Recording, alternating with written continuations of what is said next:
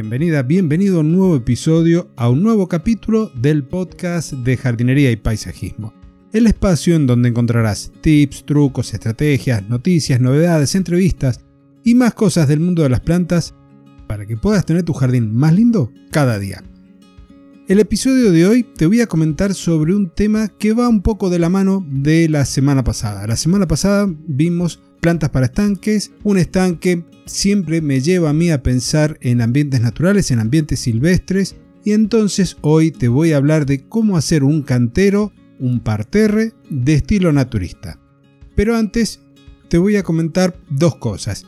Esta semana seguramente encontraste muchos episodios nuevos con un cartelito distinto que tenía un buzón y el nombre es Los Correos del Jardinerista en un primer momento los pensé como un podcast separado, porque son historias, son cuentos que tienen un aprendizaje entre líneas, a veces en el postdata, y que en cierta forma te llevan a que adquieras algún curso o alguna colección de audios del proyecto que tenemos junto a Fernando Rivero de cursosdejardinería.com.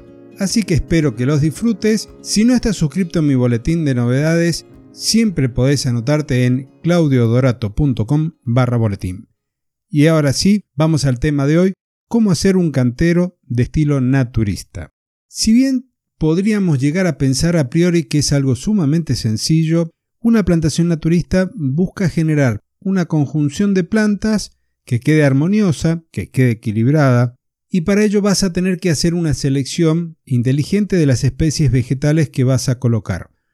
Y una de las razones es porque la plantación va a alta densidad. No es como un cantero común que pones 4 o 5 plantas con distintos niveles, las plantas van bien cuidadas, que hay una superficie descubierta entre las plantas en donde puede haber algún tipo de cubresuelos o podría llegar a haber algún tipo de granza, en donde cada planta por sí tiene un valor. Aquí el valor se lo da el conjunto, las plantas que van a ir floreciendo y van a ir aportando distintas tonalidades a lo largo de las cuatro estaciones. Una de las bases de la plantación naturalista es encontrar la manera de que todo este conjunto de plantas aporte belleza, pero también aporte biodiversidad y como otro elemento u otro factor dentro de este estilo de jardín es la sustentabilidad.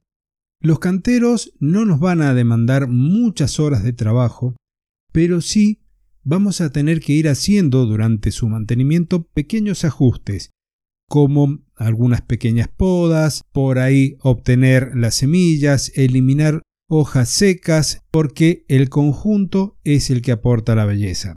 Las plantaciones se suelen hacer en épocas de primavera principalmente. Se van a elegir plantas con distintas alturas, con distintas texturas de hojas y todas las que forman ese cantero tienen que tener un punto en común, que es la misma necesidad o el mismo requerimiento hídrico.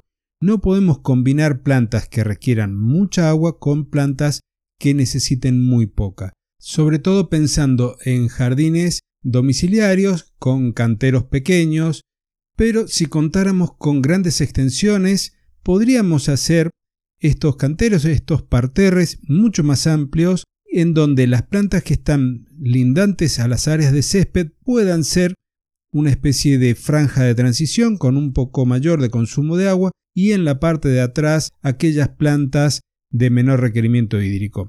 Esto nos va a facilitar a nosotros el mantenimiento, nos va a facilitar el riego y además al no someterlos o a excesos de agua o a falta de agua a las plantas, las mismas serán más fáciles de mantener sanas. En cuanto a la elección de especies y a la tonalidad de las flores, tenemos que tener presente lo siguiente, la combinación o el uso de la paleta del color. Ya hemos hablado en algún momento, incluso tengo algunos posteos en mi canal de Telegram en t.me barra jardineros sobre el uso del color en los jardines y aquí estaríamos pensando en combinar flores, por ejemplo, de colores violetas con amarillos si queremos buscar grandes contrastes, o colores violetas con blancos para dar un ambiente más silvestre, más relajado. Entonces, la selección del color, la selección de las plantas es fundamental. y cuando hablo color principalmente me refiero a las flores porque es el gran atractivo de estos canteros del tipo naturalista. Cuando pensamos entonces en estos espacios podemos quizás pensar que tienen poco y nada de mantenimiento o por el contrario que nos exigen o nos demandan mucho. Ya te anticipé al principio del episodio que las prácticas de mantenimiento son bastante reducidas. Tenemos una alta densidad de plantación con lo cual las plantas adurbenses, las malezas que llamamos mal, no van a tener mucha cabida. Entonces el desmalezado puede llegar a ser una de las prácticas, pero no va a ser una práctica que tengamos que ejecutar todo el tiempo.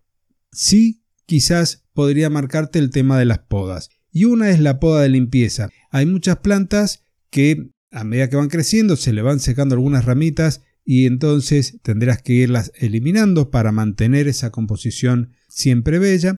Eliminar algunas flores viejas, dejar algunas como para poder ir después armando tu banco de semillas para colocarlas la siguiente temporada porque muchas de las plantas serán plantas de estación y otras serán perennes, pero las de estación tendremos que ir incorporándolas año a año. Podemos también incluso dejarlas semillar en el lugar y después en la siguiente primavera ir haciendo un raleo de todas estas nuevas plantas que vayan emergiendo dentro del cantero. Otra de las prácticas de poda que podemos hacer también consiste en ir dándole forma a las plantas, porque si bien es de estilo naturalista, las plantas tienen que tener su contención para permitir que se luzca tanto ella como las que están en el resto del cantero. Algunas plantas para la siguiente temporada las vas a poder multiplicar haciendo una división de matas, en otras vas a poder hacerlo a través de semillas y quizás quieras hacer alguna a partir de algún acodo, ya sea terrestre o un acodo aéreo para multiplicar tus ejemplares. Dentro de las plantas que puedas llegar a incorporar, a lo mejor alguna necesita tener algún entutorado, colocar algún tutor, entonces eso también se va a convertir en parte del mantenimiento. Y un detalle que podrías llegar a tener presente al momento de diseñar este espacio es el de combinar distintas alturas de plantas, algunas que florecen al metro 20 y otras que florecen a los 60 centímetros, para que tenga un aire como si fuese producto de la naturaleza, si el diseño hubiese, lo hubiese dado de la naturaleza. Como siempre, tratar de tener al menos dos o tres alturas, las plantas más bajas o del tipo rastrera en la zona frontal del cantero en una primera línea y luego vas aumentando las alturas de forma escalonada e incluso de forma alternada. Y una última recomendación en cuanto a la selección de las especies vegetales que lo ideal sería de que elijas especies nativas para armar el cantero, especies vegetales que se den en la zona y que puedas adquirir en los viveros, y si no otras que se den de forma casi espontánea, te diría, que requieran la misma cantidad de agua, el mismo tipo de suelos, porque queremos recrear ambientes naturales, ambientes que les sirvan a los insectos polinizadores, que les sirvan a las aves para crear como una extensión de ese oasis en el que vive.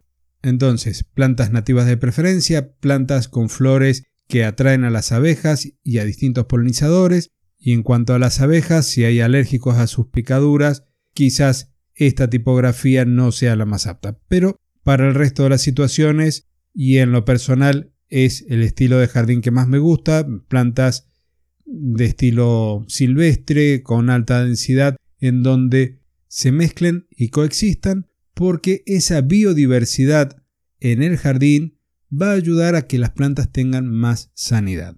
Las raíces van a profundizar, van a tener distintos niveles en donde van a tomar los nutrientes, van a movilizar los nutrientes también en el perfil del suelo, con lo cual esa competencia casi desleal que en algún momento se nos había dicho de que si tenemos muchas plantas van a competir mucho por el sol, mucho por los nutrientes, mucho por el agua.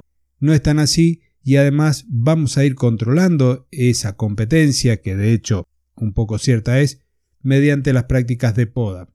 Entonces, espero que este breve resumen te haya gustado, te haya servido. Si tenés estanques, si tenés este tipo de parterres o arriates, porque reciben distintos nombres de acuerdo a donde vivimos y hay sí una diferencia entre estos términos, pero en líneas generales podemos pensar que hablamos de lo mismo. Hasta aquí el episodio de hoy. Espero que te haya gustado. Si es así, déjame un mensaje, el me gusta en, en, la plataforma que me estés escuchando. Y nos estamos encontrando la semana que viene dentro de este podcast con la primera entrevista del año 2022. Mientras, de lunes a viernes, tienes el correo del jardinerista para ir escuchando episodios breves con enseñanzas y una llamada a la acción por si querés seguir aprendiendo jardinería. Y ahora sí, hasta el próximo jueves y muchísimas gracias.